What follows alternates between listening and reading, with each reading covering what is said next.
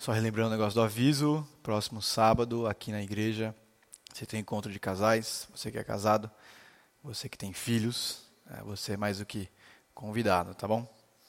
Muito bem, você sabe, nós aqui à noite temos estudado esse tema, anseios modernos, respostas antigas. De cara, no primeiro domingo, ainda com o Paulinho, ah, nós falamos sobre o tema felicidade. E ele resumiu aquilo que ele estava colocando numa frase do Tim Keller: Felicidade nunca consiste no que acontece a você, mas naquilo que você é. Um alerta, um resumo, uma síntese daquilo que ele falava. A felicidade não é alguma coisa que nos surpreende ou algo que a gente pode produzir com boas ou más escolhas que de repente dão certo, mas uma consistência de ser naquilo que nós somos e daquilo que nós representamos, sobretudo. Domingo passado, o tema foi consistência. O resumo: só desfrutamos de uma vida estável se estivermos conectados a Deus por meio de Cristo e a Sua palavra nós nos sentimos vazios ou procuramos respostas porque nós ou procuramos lugares errados ou procuramos o lugar certo da forma errada. E a questão foi: nós só teremos esse sentido, esse senso de completude, quando mirarmos no lugar certo ou na pessoa certa e descobrirmos que há um só Deus e que Ele, só Ele, pode nos dar uma vida com respostas significativas. O que a gente tem feito aqui, sobretudo, é refletir pensar sobre algumas das principais inquietações nossas como humanidade. A felicidade, consistência, constância. Ou você já encontrou sentido para tudo que você faz, você nunca perdeu alguns minutos do seu sono pensando em abandonar tudo. Nós estamos pensando e refletindo sobre algumas percepções ou faltas, falsas percepções que ao longo dos séculos as mesmas perguntas se repetem e as respostas também. Ah, talvez a gente tenha uma falsa e um engano moderno de que a gente não tem tempo para pensar. Na Grécia Antiga, e você há de lembrar das aulas de filosofia na escola, o ócio para os pensadores clássicos não era não fazer nada, mas dedicar-se às ideias do espírito e às ideias conceituais. Entre eles era o trabalho que era desprezado e expressão da miséria humana. Eles não se perguntavam, mas para que serve isso? O que eu vou fazer com isso? Eles não eram utilitaristas. Eles valorizavam o pensar, eles se reuniam em assembleia, discutiam a vida, ou aquela palavrinha que ficou na sua cabeça há muito tempo, a polis. Eles pensavam no que? Por que fazemos o que fazemos? Eles não tinham uma rotina pobre, eles não tinham um piloto automático. Somos nós que uma rotina de repetições e uma preguiça, a gente simplesmente não para e pensa naquilo que faz. Esse nosso tempo aqui é, sobretudo, a oportunidade e uma tentativa de resgatar um bom hábito: meditar. E, sobretudo, meditar sobre as Escrituras. Ou o nosso maior erro, muitas vezes, não é quase sempre fazer sem pensar. E não é por falta de tempo, é por falta de hábito. O que a gente quer é redescobrir, descobrir algumas das respostas que nós já temos e que a gente continua a se perguntar. Sobre alguns dos temas passados, eu quis descobrir o quanto eles têm despertado ou trazido interesse, até movimentado o mercado. Na Amazon, em inglês, que talvez junte as línguas do planeta, nós temos cerca de 229.243 publicações sobre o tema alegria. Sobre consistência da semana passada, e só a palavra consistência, nenhuma variação, 1.508 publicações. Transcendência, o nosso tema de hoje, chega a 2.000. Sobre o tema geral, espiritualidade, surpreendentes, 488.604 publicações. Mas essa geração não lê, então não seria justo eu tentar ler a nossa mente com livros. Então fui no YouTube. Sobre a palavra alegria, são cerca de 10 milhões e 600 mil vídeos. Lógico, aí você tem clipes de música, você tem, sei lá, poesias, declamações, mas é sobre o tema alegria. Sobre espiritualidade, 1 milhão 420 mil vídeos. E aí você pode pensar que, com certeza, se você for pesquisar, você vai ver, Tem todo tipo de guia e todo tipo de guru espiritual tentando dizer qual o caminho para uma vida espiritualmente ou de uma espiritualidade saudável. É possível perceber que, sobretudo, a nossa sociedade, o Amazon e o YouTube, vão ter publicações aí no máximo de 200 anos atrás. Nós temos procurado por respostas. E se você está aqui essa noite, alguém ou alguma coisa te fez perceber que talvez a resposta para alguma dessas perguntas esteja em Deus. Jesus, certa vez, estava no local, as pessoas começaram a ir até ele, conversar com ele, tentar descobrir quem ele era, e ele responde assim de forma bem dura: A verdade é que vocês estão me procurando, não porque viram sinais miraculosos ou os meus ensinos, mas porque vocês comeram os pães e ficaram satisfeitos. Essa passagem está imediatamente depois da multiplicação dos pães, em que Jesus alimenta uma multidão e ainda mais outra multidão vem até ele, porque afinal, boca livre. E ele olha para aquelas pessoas e diz: Vocês não estão aqui por causa dos meus sinais miraculosos, vocês nem estão aqui por causa dos milagres. Não é porque tem gente andando, não é porque os cegos vêm, não é porque os surdos ouvem, mas é porque eu enchi a barriga de vocês. E a pergunta então que resta é: por que nós procuramos a Deus? Qual é o nosso interesse no nosso tempo aqui? De repente é por causa do encontro social e domingo à noite é bastante depressivo. E aqui, pelo menos, a gente passa uma hora, uma hora e meia, não pensando que amanhã é segunda-feira. Talvez seja porque você gosta da música e da nossa decoração, que ficou ótima. Talvez você esteja aqui porque você passou na rua e descobriu que era uma igreja, esse grande salão branco, e tentou, ah, vamos lá ver o que, que tem. O que, que te faz buscar Deus? O que, que te atrai aqui essa noite? Eu acho que é bastante certo afirmar aqui que nenhum de nós acredita em Papai Noel. É, mas com certeza, e não estaria muito longe de dizer que muitos de nós nos relacionamos com Deus da mesma forma que com o conceito de Papai Noel. Senhor, está aqui, ali são os meus pedidos, eis aqui são os meus desejos. Por favor, abençoe, Senhor, e não deixa que nem errado. Como se o interesse dele fosse impedir ou ele tivesse ali simplesmente para nos dar aquilo que a gente pede. A gente resume relacionamento em dar pedidos, expressar necessidades, dizer desejos e, por que não, caprichos. As palavras, os livros, os vídeos, o nosso coração revelam que a gente tem o desejo, uma carência de conhecer a Deus ou encontrar respostas. Alguma coisa alguém que seja maior, melhor, mais poderoso do que a realidade que a gente pode tocar, encontrar ou descobrir. Hoje a gente vai falar do Salmo 63. E ele começa assim, não precisa abrir a Bíblia ainda, já está projetado aí, daqui a pouco a gente abre. Davi diz assim: Ó Deus, tu és o meu Deus. Eu te busco intensamente. A minha alma tem sede de ti todo o meu ser anseia por ti. Numa terra seca e exausta e sem água, quero contemplar-te no santuário e avistar o teu poder e a sua glória. Eu não quero só te dar respostas aqui essa noite, mas eu te quero, eu quero te convidar a perceber alguns dos passos que levaram Davi até Deus. Eu quero promover uma reflexão sincera, honesta sobre nós mesmos e as situações que a gente enfrenta. Eu quero que a gente perceba a nossa própria limitação, as nossas próprias falhas. Davi, quando escreveu esses versos, ele está num deserto. Ele foi vítima de um golpe de Estado. Um dos filhos dele, Absalão, levanta o exército, expulsa ele de Jerusalém. Ele vai do palácio ao deserto, do conforto de um lugar de infinitos prazeres, para a aridez e solidão do deserto. Ele olha para si, ele olha para o reino, ele olha para o deserto e direciona seus pensamentos a Deus. Eu não quero te dar nenhuma resposta essa noite. Eu só quero perceber o que Davi percebeu sobre ele mesmo. Se você concordar com ele, talvez seja um sinal que você encontrou o seu lugar. Vamos orar. Senhor, muito obrigado por essa noite. Obrigado por esse nosso tempo aqui. Nos ajuda a ter um coração pronto para aprender do Senhor.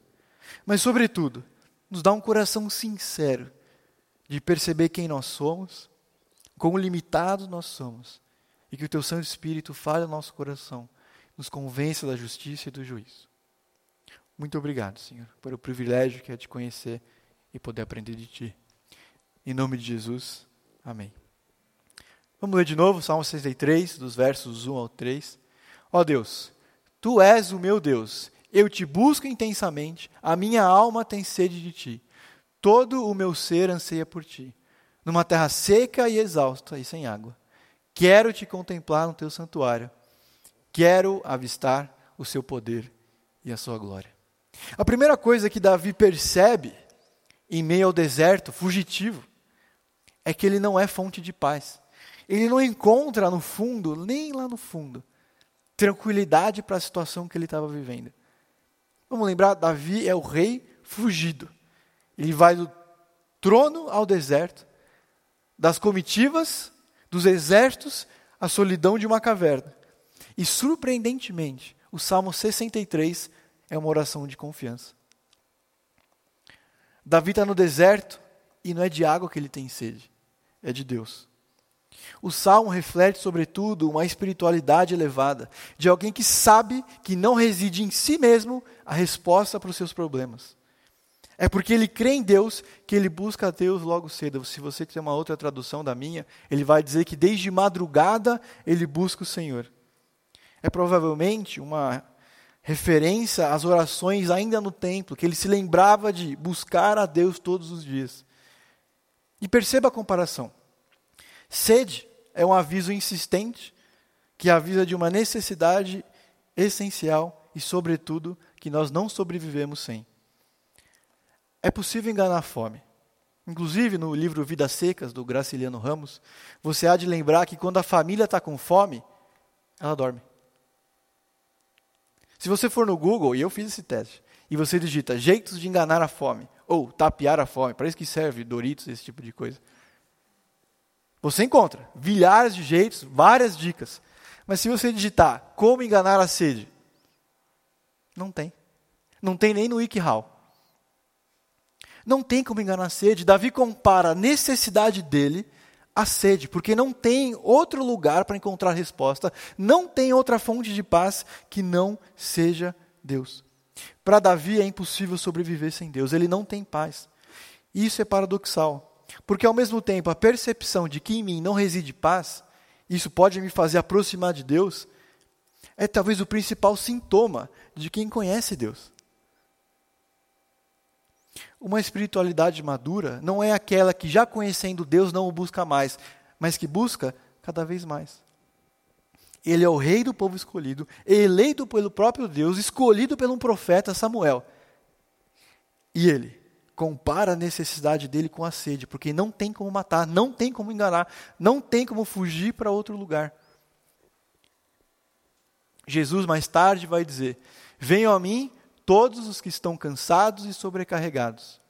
Eu lhes darei descanso. Tomem sobre vocês o meu jugo.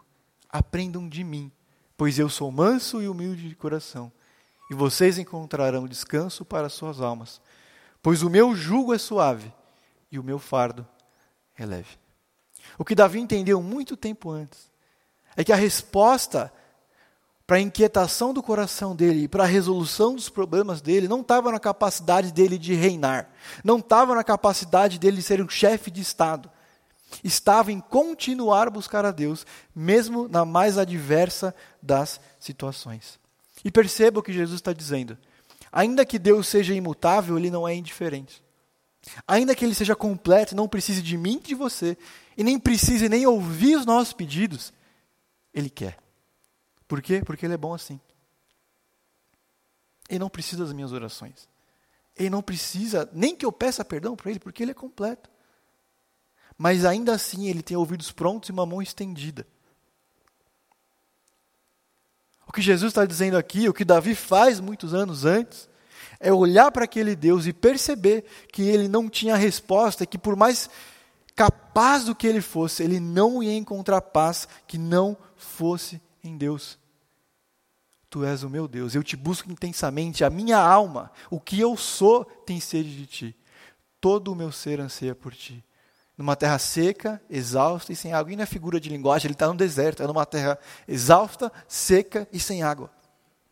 Ele precisa de muito mais coisa, teoricamente. Mas é a Deus que ele procura em primeiro lugar, na sua tradução, de madrugada. Eu quero te contemplar no santuário, eu quero voltar para minha casa, eu quero voltar para o meu reino. E não é para reinar, é para voltar para o seu santuário, para te buscar de novo do jeito que o Senhor disse que eu tenho que te buscar. Eu quero ver o seu poder, eu quero a sua glória. Você não precisa nem conhecer Deus e nem ser cristão para perceber que, mesmo nos dias ruins, por mais que você se esforce, não é porque a gente deita e dorme que a gente tem tranquilidade. Porque as preocupações e um coração inquieto simplesmente continuam. É só quando a gente lança sobre ele e reconhece que nele está a paz, porque afinal, ele é o príncipe da paz. Assim que Davi se levanta pela manhã, ele demonstra a necessidade individual por Deus. Ele fala de um senso de dependência de Deus. E deixa eu ser bem claro e bem específico. É perfeitamente possível viver sem Deus. Ou tem alguma coisa na minha e na sua rotina que nos faz lembrar dele. Quando a gente liga a televisão, nós vemos nós mesmos, os nossos problemas. Quando a gente lê o jornal, as coisas que nós mesmos, seres humanos, escrevemos sobre a nossa própria realidade. Quando a gente vai trabalhar, problemas nossos, da nossa ordinariedade do dia a dia. Quando a gente vai almoçar, coisas que nós gostamos. Volta para trabalhar, volta para casa para resolver outros problemas que é só nós. A nossa rotina, o próprio jeito como a gente constrói o nosso dia a dia, nos afasta de Deus. O que Davi faz consigo mesmo é, literalmente, levar o coração dele de volta para Deus. Ele é intencional nisso. Logo de manhã ou pela madrugada, ele diz, confessa e escreve: Senhor, eu tenho necessidade do Senhor. A pior das situações trouxe à tona o melhor que Davi pôde produzir.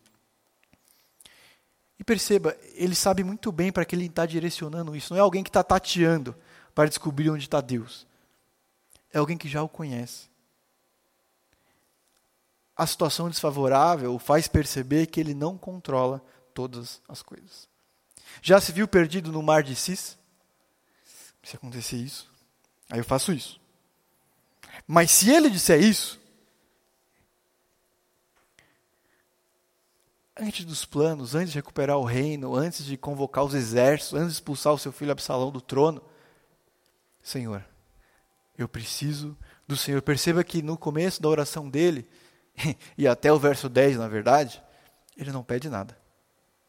Absolutamente nada. Normalmente a minha oração é: Senhor, obrigado por esse dia, obrigado por essa comida, perdoa os meus pecados. E Senhor, me ajuda a. E Senhor, você, tá, você sabe, né, que.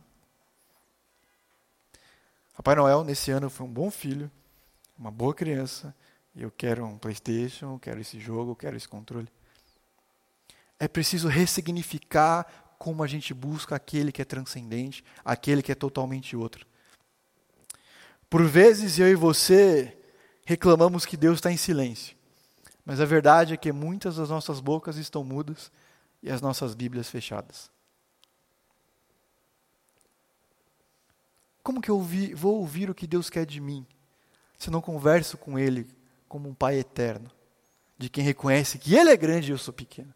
Como que eu vou descobrir a vontade dEle se o livro que expressa a vontade dEle eu não leio? A gente só confia em quem a gente conhece. Se eu te convidasse aqui fazer aquele exercício de dinâmica empresarial, que você fica de costas, você põe as mãos aqui, você se joga para trás, eu faço, não, fica tranquilo, eu vou te segurar. Você não me conhece. E você ficaria meio. É, ei, Senhor, com todo respeito, mas é um pouco assim. A gente só passa a confiar no Deus que a gente conhece. Davi só busca a Deus de madrugada ainda, ele só tem essa necessidade, comparada à sede, que ele não consegue viver sem, porque ele sabe muito bem com quem ele está falando. E Davi é um fugitivo, ele não pede nada. Ele não procura a Deus pelo que ele pode fazer, mas por quem ele é. E essa talvez seja a principal diferença da oração de Davi, que é esse salmo, para mim e para a sua relação com Deus. Ele não vê a razão do sofrimento dele. A gente nem vê a resposta de Deus para salmos. Mas ele vê Deus e isso basta. Davi não sabe porque o filho dele deu um golpe de Estado. Senhor, porque o Senhor permitiu isso. Deus não responde. Mas ele confia em Deus. E isso basta para ele. Você quer paz na sua vida? Você quer manter a paz que você está agora? Não é em você mesmo ou em mim mesmo. Não é nos nossos planos que ela será mantida. É em Deus. Deixa eu continuar. Salmo 63, agora do 3 ao 7.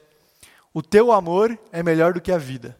Por isso, os meus lábios te exaltarão e te bendirei enquanto eu viver. Em teu nome levantarei as minhas mãos. A minha alma ficará satisfeita como de rico banquete. Com lábios jubilosos, a minha boca te louvará. Quando me deito, lembro-me de ti. Penso em ti durante todas as vigílias, todos os períodos da noite. Porque és a minha ajuda. Canto da minha alegria, à sombra das suas asas. Davi começa falando que ele tem sede de Deus, e uma vez que ele encontra, ele diz que desfruta de um banquete.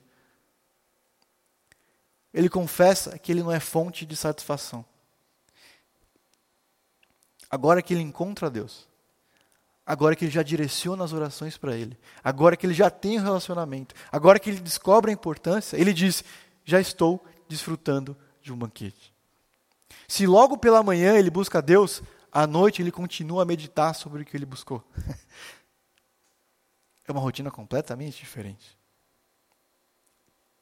Quando eu estava no seminário, a gente tinha que decorar algumas palavras, ah, tipo assim, 40 palavras por semana, é, de grego e hebraico. Eu não tenho tanto problema para decorar. Eu só tenho problema para parar para decorar, que realmente é uma tarefa que eu não gosto. Mas assim, na véspera da prova, eu ia dormir e ficava lá. Decorava na ordem, né, obviamente, porque facilita. E ficava revisando, e revisando, e revisando, e torcendo para que quando acordasse eu ainda lembrasse. Acordava para o café da manhã, alguém sempre gritava do outro lado. Ah! E você respondia. Chegava na prova, aquele minuto que o professor dizia, assim, ah, essa aqui é a prova, façam aí. Começava a distribuir, você ainda estava lá. Até a hora que ele fala, fecha o livro e chega. E mesmo assim você dá mais uma olhadinha, porque você sabe que você não sabe tudo. O que Davi está dizendo é que ele não é, consegue, ou ele se esforça para, e a ideia aqui, manter em sua mente a consciência de que existe um Deus e que existe a lei e que ele deve obediência e principalmente relacionamento com ele. Davi ele é intencional. Se de manhã ele busca, à noite ele continua lembrando. Com todo o ser dele, corpo e alma, ele almeja uma satisfação que ele sabe só pode encontrar em Deus. Jesus vai dizer: Ele é o pão da vida, a água que mata a sede. Já conversou sobre isso aqui em algum domingo à noite. Efésios 1:3 vai dizer que nós já recebemos tudo aquilo que nós precisamos, que nós já temos tudo aquilo que a gente precisa, que Deus já nos satisfez. Só que a gente tem tendência a pensar na provisão de Deus como alguma coisa sempre futura. Ele vai me dar aquilo que eu vou precisar lá. Ele vai me suprir, porque Ele é fiel e Ele é bom e amém. Só que talvez a percepção de satisfação, de completude, também tenha a ver com aquilo que Ele já deu, com aquilo que Ele já proveu. A minha confiança não é só naquele que Ele vai me dar lá na frente, o livramento, ou um exército, ou o reino de volta é naquilo que Ele já me deu, no relacionamento, no relacionamento que eu já tenho, nas bênçãos que Ele já me deu. É, provisão, cuidado, é tanto aquilo que Ele vai me dar quanto aquilo que Ele já me tem dado. E a percepção de Davi é: eu continuo a buscar o Senhor e desfruto presente, já estou nele, de um banquete. Você pode fazer uma reforma na sua casa, desejar aquele porcelanato incrível. E se você comprar e colocar, você vai se sentir satisfeito. Se você quiser comprar um carro novo, vai ser incrível quando você assinar, pegar e começar a dirigir. Se você quiser viajar e você vai estar no lugar, no hotel que você queria, você vai se sentir contente. Dois, três meses atrás, eu estava no estádio quando o Palmeiras foi campeão brasileiro. Eu nunca tinha visto meu time campeão brasileiro assim. Conscientemente, né? 96 eu não estava direito. Seis anos. Eu estava no estádio. Tipo assim, sei lá, 45 mil pessoas cantando. Você não é palmeirense, mas assim. Nunca tinha visto meu time campeão no estádio. Se você não entende, não gosta de futebol, você não, não vai sentir essa emoção. Mas era um negócio assim, mesmo quando eu não queria cantar, eu estava cantando. Mesmo quando eu queria sorrir, eu estava sorrindo. E aí chegou aquela hora e eu comprei o ingresso pensando no lugar. Quando ganhar, eles vão levantar a taça. Eu fui no mapinha do estádio para o lado leste. Portanto, eu quero ver de frente. Vou ficar no lado leste. E aí viu o Dudu, levantou-se.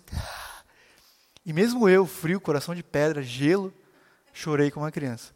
Foi ótimo, foi incrível. Foi um negócio que eu vou contar por gerações. Mas aí eu lidei com um negócio. Cantei, fiquei lá, mano, fiquei, foi um dos últimos a ir embora. Desculpa. Aí saí do corredor, desci a escada, passei a catraca. Não tem como dizer quantas pessoas tinham lá. Demorei um, 40 minutos para atravessar o estádio para o outro lado por fora, porque o carro estava do outro lado. Entrei no carro, fui ouvindo né, o rádio. Ganhei, você mandando vários WhatsApp para vários amigos corintianos. Lógico, quando não estava dirigindo. Cheguei em casa, ainda fiquei vendo, comprei o lance no dia seguinte, vi os programas na hora do almoço, vibrando ainda. Mas aí veio terça-feira. e daí? Aí veio Chapecoense, inclusive. Acordei no dia seguinte, uma reunião em outra cidade, acordei cinco e meia da manhã. E aí eu estava no elevador e o cara me falou, você viu o que aconteceu? Eu falei, vi, estava lá ontem. Então. Acabou a alegria. Foi incrível. Foi mágico para mim. Passou. Não fez diferença nem um dia depois, diante da tragédia da Chapecoense. O que Davi percebe, ele é rei. Ele tem um reino aos seus pés. Você nunca vai ter isso. Desculpa.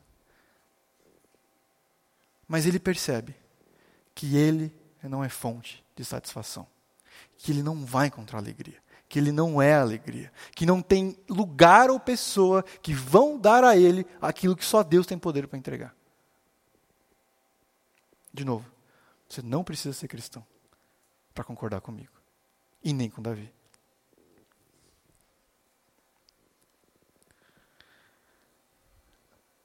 Tem uma expressão aqui: o teu amor é melhor do que a vida. Ah, essa é uma expressão significativa para um judeu. É o chamado amor leal de um Deus que não muda, não abandona e é fiel às promessas que ele dá. Eu acho que não tem pregação que eu não cite isso aqui, porque também toda vez que eu cito alguém me pede o PDF. São dez bênçãos que não importa o que eu e você façamos, Deus vai nos dar. Porque Ele morreu por nós para nos perdoar, como a gente vai celebrar hoje na ceia porque Ele continua cuidando de mim e de você, porque Ele perdoa os nossos pecados, porque Ele nos protege, porque nós somos aceitos por Deus por meio dEle, porque nós somos transformados, porque nós somos justificados, porque nós somos amados, porque Ele intercede por nós e porque Ele dá descanso, como a gente já leu. O que Davi percebe é que tem vários princípios, várias leis, que não estão nele, estão em Deus, e ele continua a buscar em Deus isso. E é engraçado, Palmeiras me fez lembrar disso, na sua limitação e na tristeza de um. Acabou o campeonato, maio começa de novo. ah, eventualmente, a gente é forçado a lidar com uma falsa percepção sobre satisfação. Você há de conhecer alguns desses rostos, certo? Esse é o Heath Ledger, ele era o Coringa do Batman, talvez o melhor dos Batman, não sei, sou muito apegado. Essa aqui é a Amy Winehouse. Ah, ela foi eleita as 60 maiores compositoras femininas da história. Ela foi ah, escolhida como a décima melhor ah, cantora do século passado, ou até agora, pelo menos, pela revista Daily, o jornal Daily Telegraph. Ela ganhou seis Emmys. Esse aqui talvez fale mais ainda com a gente. Esse aqui é o Robin Williams, de uma babá quase perfeita. Ele ganhou o Oscar de melhor ator coadjuvante. Ele conquistou seis Emmys, seis Globos de Ouro, dois Screen Actors Guild, cinco Grammys. Todos eles se mataram. E a gente não fica em choque porque alguém se matou. É porque lá no fundo, e você não vai confessar comigo agora, não tem problema, a gente se pergunta: mas como? Como? Ele tinha tudo. não faltava nada. Ou você não trocaria a sua vida pela deles? Você não gostaria de ter o que eles tinham, de conhecer quem eles conheciam, de ir em qualquer lugar do mundo e saber quem você é? É porque no fundo, no fundo, tem alguma coisa que a gente não diz para mais ninguém. A gente realmente acredita que se eu fosse ele, mesmo que eu não fosse cristão, eu não me matava. Porque ele tinha tudo. Ou não? Não precisa falar, não precisa olhar para ninguém e nem balançar a sua cabeça. Eles também nos fazem lembrar que eles não tinham tudo. Eles não encontraram satisfação nas coisas que eu e você acreditamos que a satisfação está. Lá no fundo. O que Davi percebe, o que eles perceberam, nós não somos fonte de satisfação. Nós não somos fonte de alegria. Nós não somos fonte de completude. Deixa eu continuar o salmo com você, os últimos versos. A minha alma pega-se a ti, a tua mão direita me sustenta. Aqueles, porém, que querem matar, matar-me serão destruídos.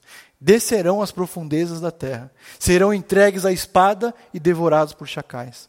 Mas o rei se alegrará em Deus. Todos os que juram pelo nome de Deus o louvarão, mas as bocas dos mentirosos serão tapadas. Davi, ele se agarra a Deus, e essa aqui é a tradução perfeita, em meio ao problema. Ele reconhece que ele não é fonte de segurança e ele tem um exército à disposição dele. Davi ele percebe que por mais que ele faça planos, por mais que ele tenha o poder, e ele é o último poder de um reino inteiro, ele sabe e ele confessa, ele não é fonte de segurança. A alegria de Davi consiste no relacionamento com Deus.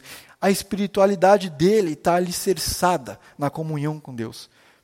E ele tinha experimentado tudo aquilo que ele falava. Ele confiava em Deus, ou a Deus, a defesa do reino, a honra e a integridade física dele próprio. O rei se alegra em Deus, e o rei se alegra na aliança. E é significativo que ele diga: O Senhor é o nosso Deus, o Senhor é o meu Deus, aqueles que confessam a Deus. É um sentimento de mútua posse.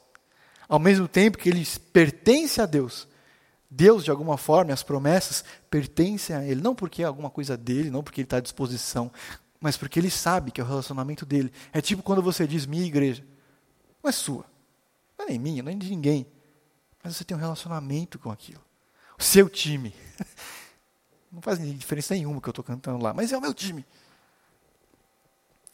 Ele está próximo.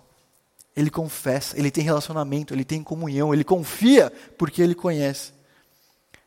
Novo Testamento, 2 Coríntios 5,15, vai dizer: E ele morreu para que todos aqueles que vivem já não vivam mais para si mesmos, mas por aquele que por eles morreu e ressuscitou.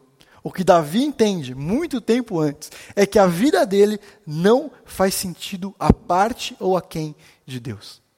O que Davi percebe é que ele pode levantar um exército, mas ele escolhe erguer as mãos. Senhor, não tem nada em mim. Não depende de mim. Ele é um rei de joelhos no deserto. Essa é a visão dele nesse salmo. Ele é um rei rendido que tem muitas escolhas e muitas possibilidades. Mas a primeira delas é buscar a Deus. Porque ele olha para si e reconhece: não tem nada em mim. Não tem absolutamente nada. Eu não sou solução para nada. Eu não tenho resposta nenhuma. Senhor, me ajuda. Esse escritor, que não é cristão, ah, foi brilhante. Deixa eu ler com vocês uma perspectiva bastante sincera sobre nós, comunidade, e a nossa busca por Deus ou pelo conceito de alguém maior. Pois aqui está outra coisa verdadeira. Nas trincheiras da vida adulta, do dia a dia. Não existe tal coisa como não adoração. Todo mundo adora algo. A única alternativa é o que adorar. É uma excelente razão para escolher algum tipo de Deus ou ser espiritual para adorar. Seja Jesus, Alá, Yahvé, ou a deusa da fertilidade, ou as quatro verdades nobres que é do budismo. Os princípios éticos infalíveis. A verdade é que qualquer outra coisa que você adorar, qualquer outra resposta que você chegar que não seja Deus, vai te comer vivo, vai te consumir e vai aumentar ainda mais a sua inquietação. Se você adora o dinheiro ou coisas materiais, você nunca terá o suficiente. É verdade. Adore o seu próprio corpo e beleza, seu poder de sedução, e você se sentirá feio. E quando o tempo e a idade começarem a aparecer, você experimentará a morte milhares de vezes, antes que você esteja finalmente enterrado. Adore o poder, e você se sentirá fraco, temeroso, e precisará de mais poder sobre os outros para manter o medo à distância. Adore o intelecto, sendo visto como alguém inteligente, e você se terminará se sentindo estúpido, impostor e sempre próximo de ser descoberto. David Foster Wallace se matou. Também. Agostinho, um dos pais da igreja, resumiu o que a gente falou hoje da seguinte forma: Senhor, você nos fez para si mesmo, e os nossos corações são inquietos até que descansemos no Senhor. Davi é o rei, está no deserto, entregue e rendido. Ele reconhece que não é fonte de paz, que não é fonte de satisfação, que ele não é fonte de segurança. O que Agostinho percebeu no meu e no seu coração é que nós só descansaremos das respostas dos anseios, dos anseios modernos quando nós encontrarmos as respostas antigas, que, sobretudo, estão em Deus. Só tenho uma pergunta para você essa noite. Você está pronto para se render? Porque tudo aquilo que eu falei hoje é tanto algo que pode te aproximar de Deus, porque eu sei que eu não sou fonte de paz, porque eu sei que eu não sou fonte de satisfação, porque eu sei que eu não sou fonte de segurança, mas também é o principal sintoma de alguém que já conhece a Deus. Porque em Deus busca paz, porque em Deus busca satisfação, porque em Deus busca segurança. Deixa eu orar com você, você que é do louvor, você que vai servir a ceia, já pode vir vindo. Senhor meu Deus, obrigado pelo privilégio de te conhecer. Senhor, diante de tudo aquilo que a gente leu, entendeu e estudou hoje, nos dá um coração sincero, nos dá um coração humilde, Deus. De, de olhar para nós mesmos, de olhar para a nossa vida, de olhar para quem nós somos, de olhar para os nossos problemas, Senhor, para aqueles que nos cercam, para a nossa insônia, para as nossas preocupações, para as nossas brigas. E lembrar, Deus, que, que a gente precisa do Senhor, que a gente precisa ser mais humilde, que a gente precisa desconstruir e construir o nosso dia para o Senhor de lembrar do Senhor durante o dia, e não só quando a gente diz, ai meu Deus. Por favor, muda o nosso entendimento sobre nós mesmos. Muda o nosso entendimento sobre as circunstâncias. Que a gente possa aproveitar essa semana, aproveitar esse nosso tempo, especialmente da ceia, para ter um coração grato por tudo o que o Senhor fez por nós. Abençoe esse nosso tempo, nos dê um coração ainda mais arrependido. Em nome de Jesus. Amém.